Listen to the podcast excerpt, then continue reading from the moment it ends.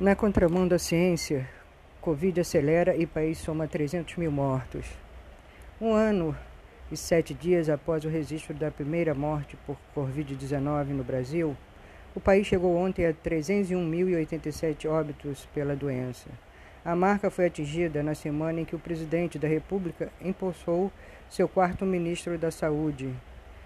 Especialistas responsabilizam a atuação do governo federal pelo número por ignorar o que a ciência recomenda. O país registrou ontem 2.244 mortes pela doença, em meio a uma escalada acentuada nos números.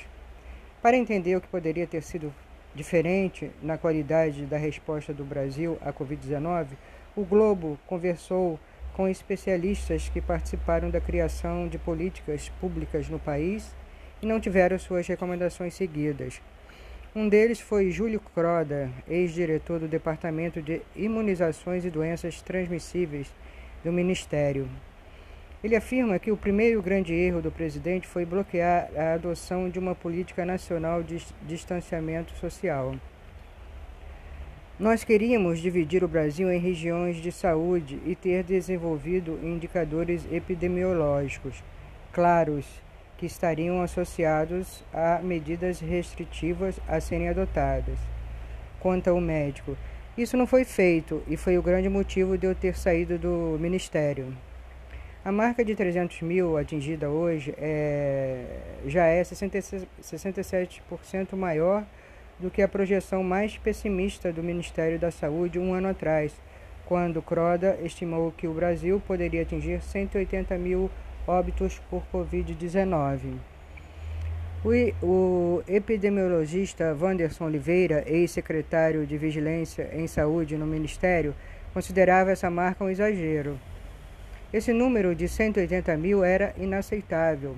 Qualquer pessoa com o mínimo de espírito humano faria de tudo é, para isso não se concretizar, afirma Oliveira, outro nome chave no, no desenho da resposta à Covid-19 no início da pandemia. O técnico de carreira do Ministério havia desenhado um plano de testagem para a Covid-19 no país, que nunca foi adotado, plenamente dificultando o monitoramento da situação e o trabalho de rastreamento de contatos e isolamento dos infectados. Para cada caso confirmado, fizemos de um a dois testes enquanto o Chile faz 11, os Estados Unidos fazem 12 e a Alemanha faz 17 e o Reino Unido 20, diz Oliveira. Outro, outra especialista ignorada pela gestão federal foi a epidemiologista Etel Maciel, da Universidade Federal do Espírito Santo. Ela estava num painel de consultores que subsidiavam o Plano Nacional de Vacinação da Covid-19 que não teve recomendações adotadas.